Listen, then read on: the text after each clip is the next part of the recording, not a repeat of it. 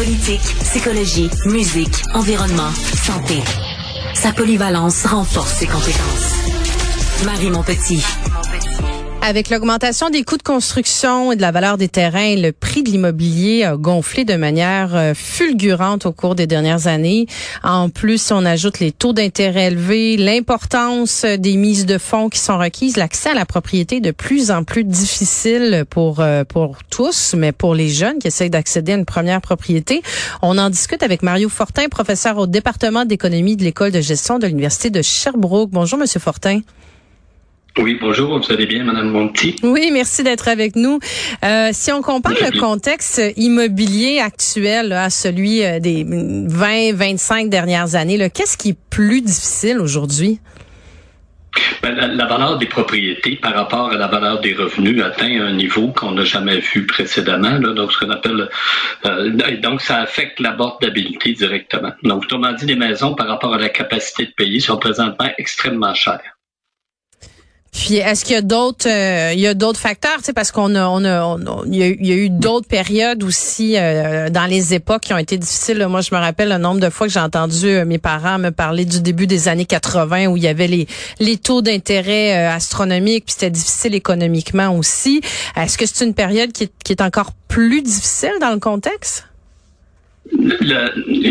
Je, viens de parler du prix des maisons. Maintenant, vous parlez combien ça coûte pour financer une maison. Donc, à l'époque, les maisons coûtaient moins cher, mais les taux d'intérêt étaient beaucoup plus élevés. Aujourd'hui, euh, on considère que les taux à 5, 5,5, 6 sont élevés parce qu'on s'est habitué à des taux plus bas. À l'époque, ça coûtait 20% les taux d'intérêt. Moi, ma première maison, quand j'ai acheté, c'était 14% la première année. Donc, on a déjà eu des taux d'intérêt plus élevés. Ce qui rend la situation difficile aujourd'hui, c'est que le prix des maisons est élevé et là, on vient d'avoir une, remontée très rapide des taux d'intérêt. Normalement, lorsque les taux d'intérêt remontent, on s'attend à ce que le prix des maisons finisse par diminuer. Maintenant, vous avez parlé en introduction des coûts de construction, ce qui rend le contexte actuel difficile et qui laisse entrevoir que euh, la sortie peut être longue avant que ça s'améliore. C'est qu'il s'est créé au cours des années un, déficit assez important entre le nombre d'unités de logement disponibles au pays et le nombre de ménages qui essaient de se loger. Donc, cet écart-là euh, va prendre plusieurs années à se résorber. Cette année, l'activité de construction résidentielle se ralentit.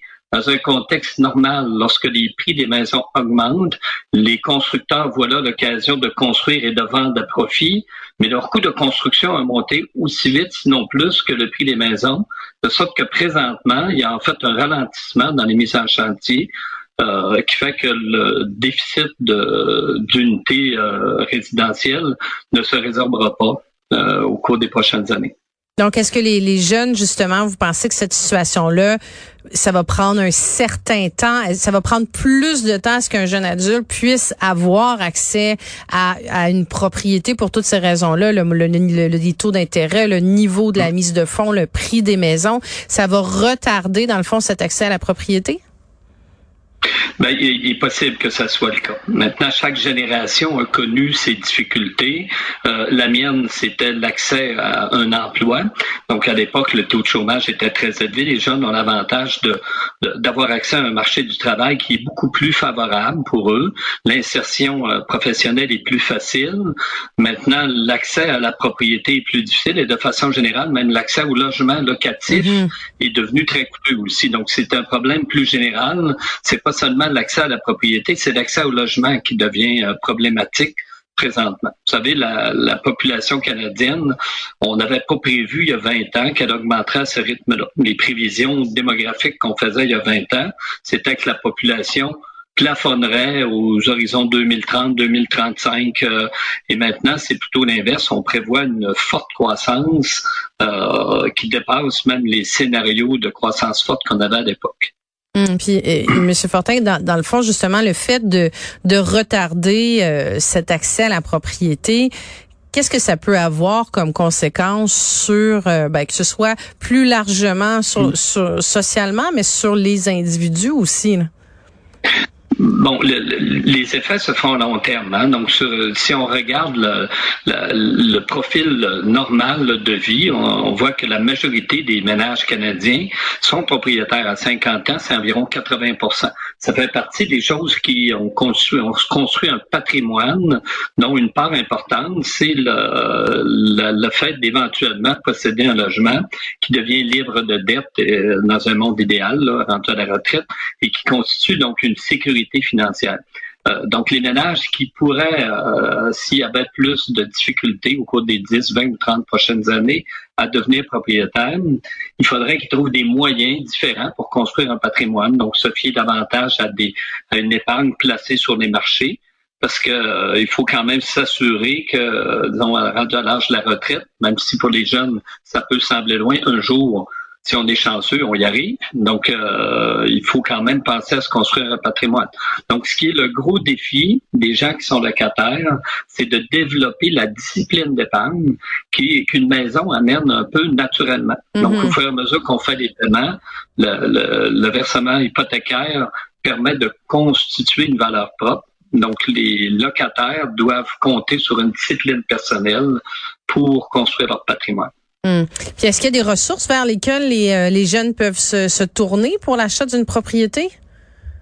Ben, présentement, il y a deux, deux programmes principaux. Le régime d'accession à la propriété qui permet de faciliter le, disons, la, la, construction de la mise de fonds. Le nouveau CELIAP là, qui vient tout juste d'être mis en, en, place, qui lui aussi permet de faciliter la mise de fonds.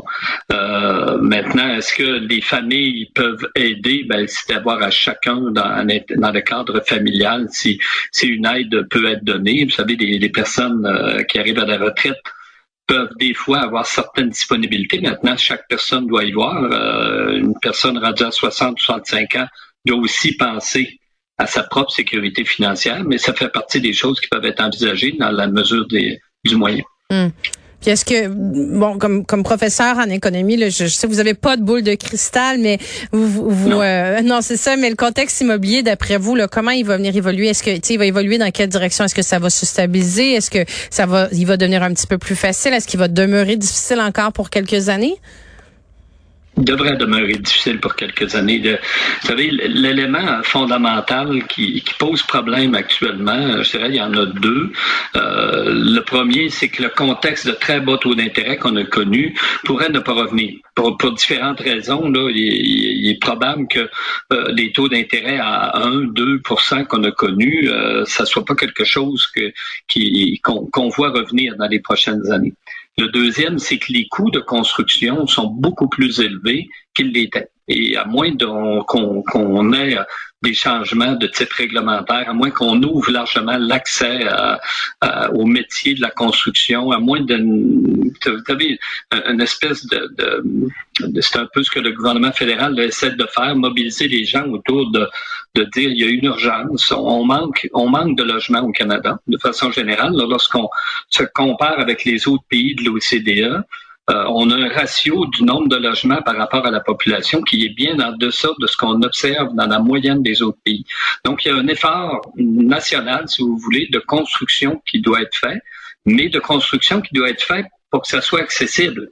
Euh, le, gros défi, c'est de construire des logements euh, et, de les fournir à un prix que les gens sont capables de se payer. Compte tenu des coûts présentement des terrains, compte tenu des coûts des matériaux, des coûts de la main-d'œuvre, ça devient un défi qui, euh, qui est très difficile de rencontrer présentement. Donc, on manque, on manque de logements à la hauteur des, des moyens que les gens ont présentement.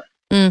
Puis quand vous, euh, en terminant, là, quand euh, vos, vos, vos élèves, justement, vos étudiants viennent de discuter avec de ça avec vous, là, puis j'entends bien le message où vous dites chaque génération a eu ses difficultés, elles sont différentes d'une génération à l'autre, mais vous leur, vous leur, vous leur donnez quel conseil, quelle perspective par rapport à, à l'enjeu de l'accès à la propriété?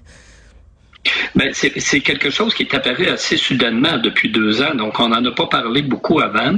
Euh, vous savez, le contexte qui a, qui a changé, c'est qu'au moment de la pandémie, les frontières se sont fermées, euh, les gouvernements ont distribué beaucoup d'argent, les taux d'intérêt ont été maintenus artificiellement bas, et, et lorsque et, là, ben, on a changé aussi notre relation à la propriété. Euh, au lieu de faire métro, boulot, dodo et d'aller travailler tous les jours, l'habitude de travailler à la maison. Vous voyez, présentement, je fais mon entrevue, euh, je suis pas dans mon bureau, je suis à la maison.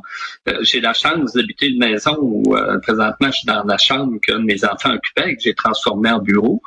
donc, mais les personnes qui envisagent maintenant de travailler quelques jours par semaine cherchent des logements plus spacieux on voit en même temps qu'on a une crise euh, euh, de, de, logement, on a aussi des édifices à bureaux qui sont sous, sous euh, occupés. Mm-hmm. sous-utilisés ou sous-occupés, parce que notre relation avec le, marché du travail change.